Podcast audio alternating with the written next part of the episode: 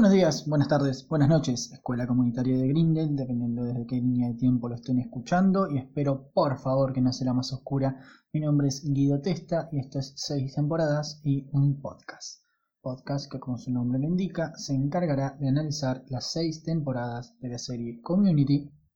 Un paréntesis antes de empezar, lo que escucharon antes de que yo comience a hablar es la nueva cortina de este podcast hecha por el señor Ezequiel Varano gran compositor, profesor de música y un par de cosas más que nunca me acuerdo. Voy a dejarles su Instagram y su canal de YouTube en la descripción para que vayan y le den una suscribida, una me gusteada de todas esas cosas. Bueno, hoy toca el episodio 4 de la temporada 1 llamado Social Psychology o el primer episodio en el que vemos cambios entre el episodio que salió al aire, y está en Netflix, y el de el DVD. Bueno, comenzamos entonces con la recapitulación. El episodio empieza con Chang agradeciendo a los alumnos por llenar eh, estas evaluaciones, estas tarjetas de evaluación anónimas sobre su desempeño como docente. Gracias Dios, porque esto no tiene que hacerse en Argentina. Eh, Chang agradece a los alumnos en general por los halagos, pero le recalca a Abed en particular que no debía poner su nombre, de ahí que sea anónimo. Aunque marca que hay una evaluación que es particularmente dura, hiriente y racista acá hay un pequeño chiste que me causa mucha gracia, que es Pierce asustándose en cierta forma y tapándose un poco cuando dicen racista, como ya teniéndolo asumido. Bueno, y también que descubrió quién es esta persona, la que hizo esta evaluación hiriente, debido a la caligrafía de esta tarjeta que comparó con las de exámenes anteriores. Y no notó, nota, notó, no sé qué quiere decir ahí, que eh, esta persona puntúa sus i con pequeños círculos, por si no vieron el episodio y están escuchando este podcast, que deberían hacerlo al revés, eh, la persona que puntúa sus puntos así es Annie. Bueno, Chang hace un chiste acá, un chiste inconsciente, sería un chiste para el público, muy parecido a uno que hace en el primer episodio en el que él es introducido, que es el segundo episodio de la temporada, Spanish 101, que es acercarse muy cerca, cara a cara, nariz con nariz con Annie, y decirle quién es errático e inestable ahora, en inglés, obvio princesa gringa. Bueno, como dije antes de empezar con la recapitulación, hay cambios entre el episodio al aire, el episodio que salió al aire, que es el que ahora está en Netflix, y el que está en el DVD de la serie. En este caso hay una escena extra, digamos, en el, en el del DVD, que es eh, Chang continuando con la clase después de decirle princesa gringa a Annie, eh, y dando una clase entendible y despidiéndose con un uno de sus clásicos en algún momento ya, hasta luego. Pero bueno, eh, tampoco nos perdimos de mucho. Y la verdad es que los aportes o los extras o no extras, como veremos, que eh, hay en el DVD no son gran cosa, no es como que nos perdimos una parte importantísima del capítulo. Continúa esto con eh, Jeff saliendo del salón de clases de español y cruzándose con Shirley y fingiendo haberse olvidado algo para sacársela de encima se cruza a Brita cuando está volviendo al salón y le explica que, eh, Jeff le explica que no aguantaría los comentarios de Shirley en una caminata para cruzar todo el campus, donde queda aparentemente la próxima clase de Jeff. Bueno, Brita y Jeff sí se van caminando juntos y siguen hablando eh, sobre Shirley. Jeff compara su forma de hablar, la de él, con un sprint algo veloz y la de Shirley con una droga, hasta que son interrumpidos por un personaje, uno de los dos personajes que hace su primera aparición en este capítulo, que es Bond. Bond, Vogue, como no sé cómo se dice, decidí llamarlo de dos posibles formas. V, como, no sé, V de Vendetta, o eh, de Mar, que fue un, un comentario, una sugerencia que me hizo una amiga y suscriptora de este canal eh, por el aspecto físico que tiene. Pero bueno, no me decido cómo llamarlo, así que por ahí lo llamé de ambas formas a lo largo de este episodio del podcast. Les dejo a ustedes la decisión, comenten si están escuchando esto en YouTube, si están escuchando en Spotify, paren dos segundos, vayan a YouTube y coméntenme, como les digo, V o Rugby de Mar. Bueno, en fin, eh, V llama a Brita, eh, me olvidé de recalcar que en esta primera aparición V no tiene camiseta, está en cuero, algo que será muy normal para este personaje a lo largo de la serie, como ya veremos en una parte posterior de este capítulo. Jeff marca eh, porque Bond, que ve, estaba jugando el hacky sack, este jueguito de patear la, creo que es como una bolsita, de Isaac, eh, con otras personas o solo y evitar que se caiga al piso. Bueno, dice que lo está jugando una década tarde y le recalca a Brita que hicieron 100 metros, bueno, dice yardas, no metros, pero yo no sé cuánto es una yarda, así que 100 metros, sin silencios incómodos y esa es la clave de una verdadera amistad. Brita dice que se alegra de que ya no trate de seducirla y ahí se produce el silencio incómodo. Bueno, pasamos entonces a la intro de la serie, que por lo menos en este caso, en este capítulo en particular, está cortada. Solo muestra la parte que el papel se desdobla y dice el nombre de la serie, Community. Y vemos a Annie en la cafetería tratando de hablar con el profesor Duncan, este creo que es el único docente eh, que fue presentado en el piloto de la serie.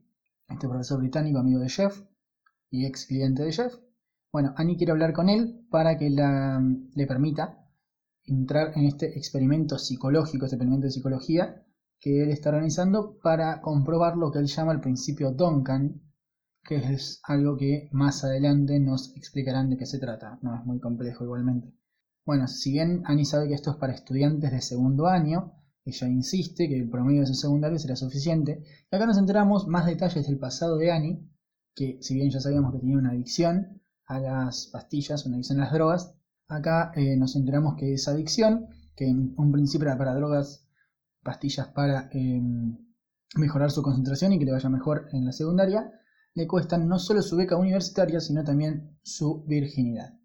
Bueno, Dongan continúa haciendo este chiste de que ya estuvo en estas situaciones muchas veces y que no se le permite salir con estudiantes, aunque recalca que Annie es un 8. Annie reacciona mal a, este, esta mm, aclaración, a este puntaje, digamos, y eh, recalca que es un 8 americano que es un 10 británico, recordemos que Duncan es británico, y Annie se sorprende, se alegra, digamos. Bueno, Duncan dice que Annie está aceptada siempre cuando lleve dos sujetos de prueba humanos y 5 eh, dólares. ¿Por qué 5 dólares? Porque eh, Duncan está en la cafetería, está comprando para comer y dice que se olvidó la billetera en el bolso y el bolso en el autobús. Lo cual es raro porque Duncan tiene auto o lo tenía en el piloto.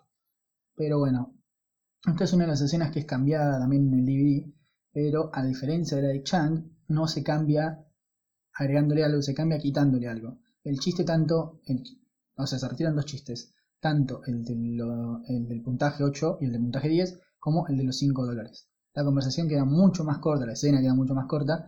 Duncan eh, diciendo que ya estuvo en esta situación varias veces y que no se le permite salir con estudiantes. Sacamos todo el chiste y pidiéndole a Annie solo eh, dos sujetos de prueba humanos. Pero bien, siguiendo en la cafetería para esta escena, vemos eh, a B hablando, ahora con camiseta, hablando con Brita, justo cuando Jeff estaba pasando, eh, y él obviamente lo nota, pero también asentándose en la mesa con el resto del grupo de estudio. Pierce llega con un paquete que al abrirlo dice que es un ear ocular, que en español se traduce o lo traducen como oidoculares. O sea, es este juego de palabras entre ear o, oído, de oír de oído, y culares de eh, binoculares. O sea, es como binoculares, pero para sus oídos, que es esto lo que Pierce explica cuando Troy le dice que es igual a su auricular Bluetooth, pero en realidad le explica que es diferente. En fin, toda una secuencia que solo sirve para presentar este objeto, que será útil en este capítulo y creo que en uno más a lo largo de la serie. Bueno, en ese momento llegan Abed y Annie a la mesa Annie buscando sus dos sujetos de prueba. Eh, acá hay un chiste medio gracioso con el oído ocular, ótilo ese nombre, que eh, Pierce cree que la está escuchando de lejos y en realidad Annie está justo detrás de él. Pero bueno, no es tampoco el gran chiste del capítulo. Bueno, eh, bla bla bla bla bla. Annie menciona que les pagan. Troy pregunta si le salen algo en su trasero. Dios sabrá qué obsesión tiene Troy con eso. y cuando le dice que no, Troy acepta y Annie se lo pide a Abed. Abed responde con la primera referencia del capítulo, que es mencionar que están proyectando las cuatro películas de Indiana Jones y que tiene muchas ganas de ver las tres primeras. Hasta se compró un látigo, que luego veremos con látigo en el capítulo. Annie le pide si puede hacerlo como su muy buen amigo y Abed responde otra vez con una referencia que es a Friends, la serie de esta sitcom más conocida que la mierda, donde compara la relación de Annie y Abed con la de Chandler y Phoebe, que nunca tuvieron historia juntos. Y ahí descubrimos, cuando Abed por fin acepta, que él se considera Phoebe y considera a Annie como Chandler. Bueno, al terminar toda esta parte, Jeff dice que irá a salvar a Brita de B y Jill le dice que se apresure antes de que trate de seducirla hasta morir. Bueno, Jeff va hacia Brita y después de que B hace un discurso sobre lo mejor que es el té verde, sobre la cafeína, toda esta cosa hippie, rápido de mar, Brita dice que intentará el té verde. Esto Pierce lo escucha con su ocular, remarcando que este objeto funciona, lo cual será muy importante luego en el capítulo. Pero ya veremos eso cuando lleguemos. Bueno, pasamos al aula donde está desarrollando el experimento de psicología de Duncan. Este explica este principio de Duncan que voy a citar textualmente. Mientras más control pierde el yo, más control gana el ello, lo cual resulta en una muy predecible ruptura o erupción emocional. Bien, ¿qué significa toda esta pelotudez que acabo de decir? Para los que no tuvieron psicología, aunque sea en la secundaria, que es donde yo aprendí esto, eh, la representación más común del yo, super yo y ello es, por lo menos en la mayoría de películas o dibujos animados, es eh, la persona con su versión angelical y su versión diabólica. La versión diabólica es el ello, la versión angelical es el super yo y la persona misma es el yo. Creo que se entiende bastante bien con esa simple explicación. Entonces, básicamente el experimento consiste en hacer esperar a los sujetos hasta que se produzca un berrinche que ese es el término que usa Duncan y ese es el término que usaré yo en el resto de este capítulo, porque me gusta mucho la palabra berrinche. Annie va a avisarle a los sujetos que el experimento comenzará en 5 minutos. Spoiler, nunca empezará. O ya empezó, depende de cómo lo vean. Bueno, cuando hace esto, Chang, que es uno de los sujetos de prueba, hace su berrinche. Y Duncan, viendo esto por las cámaras de seguridad, Dice, Houston tenemos un idiota. En relación a esta famosa frase de astronautas de Houston tenemos un problema. Esta es la última frase de este capítulo que cambia en el DVD. La frase es eliminada y lo único que dice Duncan en, en este momento es algo que se podría traducir como arrancamos, comenzamos. Pero bueno, pasamos al campus donde Shield está persiguiendo o alcanzando a Jeff, dependiendo cómo lo vean, para caminar juntos al salir de clase. Se produce un silencio incómodo hasta que empiezan a hablar de Pierce. Shirley lo compara con uno de mis personajes animados favoritos, que es el Inspector Gadget. Y que no sepa quién es, es porque es demasiado joven. Bueno, y Jeff remata este chiste utilizando eh, la frase característica de este personaje, que es Go Go Gadget. Y en el caso del Inspector Gadget, algo que quiere activar de su arsenal de artefactos mayormente inútiles, como Go Go Gadget, sombrero helicóptero pero en el caso de Jeff dice Go Go Gadget Confidence, o sea, confianza, refiriéndose a que estos artefactos le dan eso a Pierce. Bueno, pasan después a hablar de B. Acá pasa algo en el capítulo que la verdad no me gusta. Que es, está bien, tenemos dos tramas, porque si bien la relación de Brita y B existe, nunca la vemos. La vemos solo cuando se cruza con la trama de Jeff y Shirley. Pero, eh, bueno, lo que les iba a decir es que lo que me molesta es tenemos las dos tramas, la de Jill y la de de Annie haciendo el experimento. El problema que tengo yo es que saltan mucho entre tramas para explicar esto, para mostrar cada cosa. Entonces para explicar esto es complicadísimo. Yo voy a hacer los mismos saltos que hace el capítulo por seguir una cronología, pero la verdad es que es complicado. Así que voy a decir mucho, bueno, volvemos acá, bueno, pasamos acá y así. Perdón, pero es como está, como está hecho el capítulo, como está diseñado. En fin, volvemos al experimento de Duncan, ya pasaron tres horas y están haciendo una recapitulación de los puntos de quiebre de los sujetos, es decir, de cómo fue el berrinche de cada uno. Acá Duncan, cuando está viendo el video de seguridad, digamos, lo que hace es adelantarlo y adelantarlo rápido y atrasarlo rápido para eh, hacer una referencia a Benny Hill, que es este chiste que yo conozco por los Simpsons de gente corriendo muy rápido con una musiquita, bueno, un chiste de mierda. Y vemos que en el presente del experimento solo quedan Troy y Abed. Y eh, bueno, Troy cede de una vez por todas y hace su berrinche y se va arrastrándose. También vemos cómo esto afecta a Annie en cierto punto.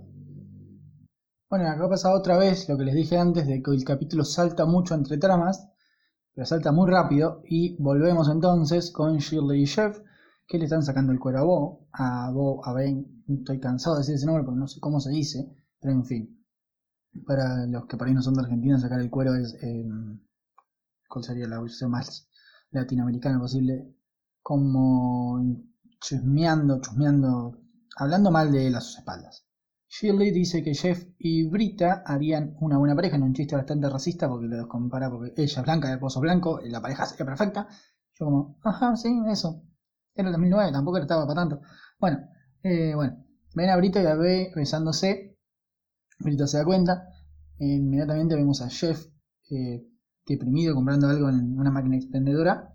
Y Brita llega a hablar con él, se produce una charla incómoda que la verdad no vale la pena resumir textualmente o situación por situación.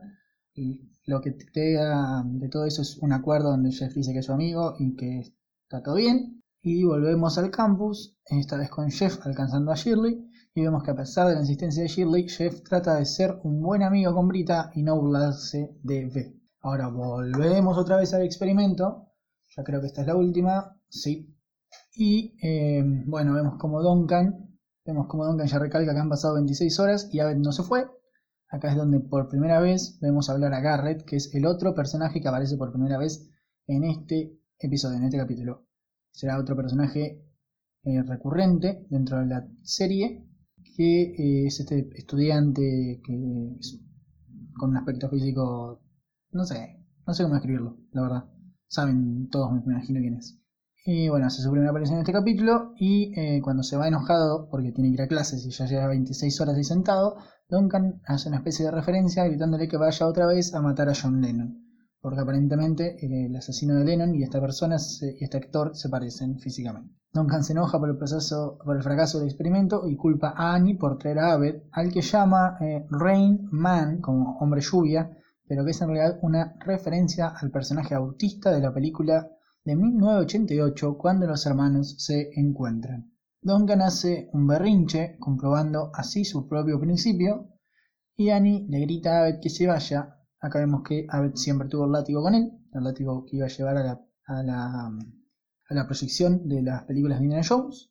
Bueno, pasamos nuevamente con el Jeff, esta vez que está hablando con Brit y con B, en la cafetería sobre el servicio comunitario, eh, comunitario de B que es eh, extremo en un asilo de ancianos. Cuando Brito se va a buscar postre, que extrañamente le pide zanahorias, ok. Shirley llega y logra que B se saque la camiseta, que el rugby de Mar se saque la camiseta, burlándose de él con Jeff por sus eh, pequeños pezones. Después, también dentro de la cafetería, Jeff y Brita están eh, estudiando español y comienzan a hablar del rugby de Mar este, Brita cree que eh, él quiere una relación seria, mientras que ella no tanto, y le muestra a Jeff un poema que Bale escribió. Jeff le saca una foto demostrando la total ignorancia de Brita sobre cómo funciona un celular. Pero bueno, y luego vemos que él está leyendo a Shirley este poema y burlándose de P, mientras vemos que Pierce los escucha con el oído ocular. Y sí, sigo odiando el nombre oído ocular o auricular, pero bueno, no hay otra forma de decirlo. Bueno, pasamos a la sala de estudio donde vemos a Annie entrando enojada y Troy pidiéndole disculpas por irse del experimento, mientras Annie le explica que ese era el experimento y que no entiende cómo Abed duró 26 horas.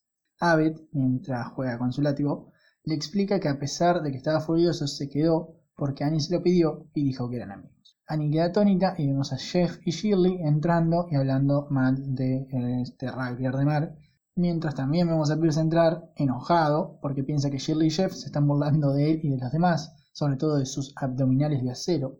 Bueno, Troy cree que esto sigue siendo parte del experimento y Shirley les explica que se estaban burlando de B y marca algo que será un chiste recurrente en la serie que es eh, que B saluda tres veces cada vez que entra a un lugar o cada vez que se va.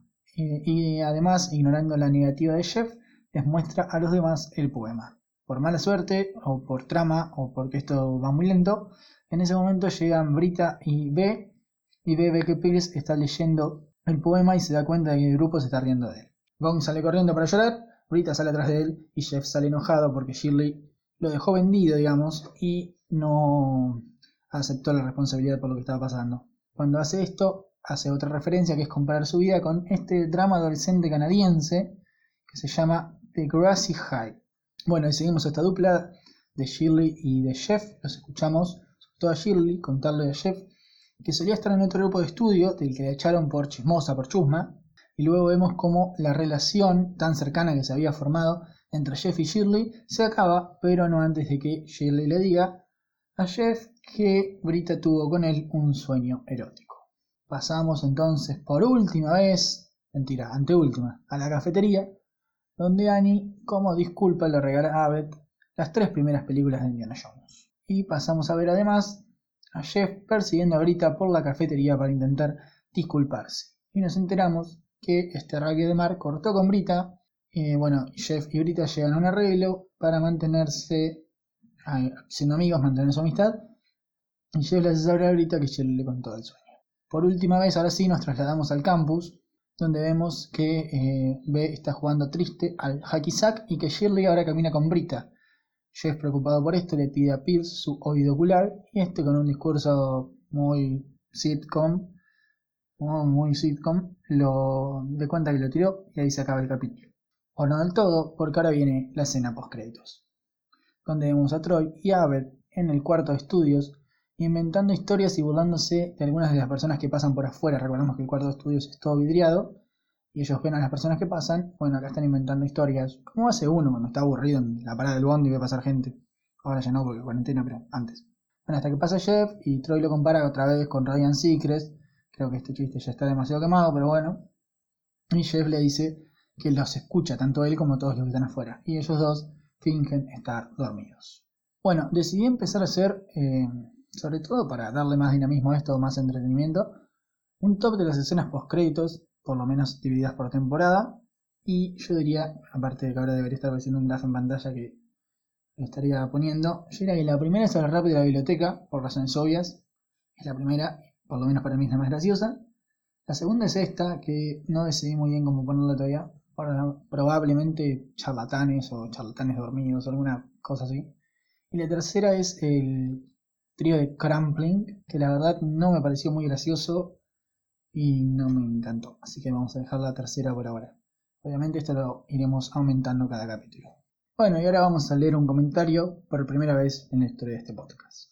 Un comentario del eh, capítulo 2 del podcast y del community, que es Spanish 101, el eh, episodio de la primera versión de Chang, donde yo recuerdo haberme quejado del doblaje y esta persona que es Santi Zona Sur, en el comentario debería estar apareciendo en pantalla, espero que no le moleste, que nos cuenta que el doblaje es en realidad argentino.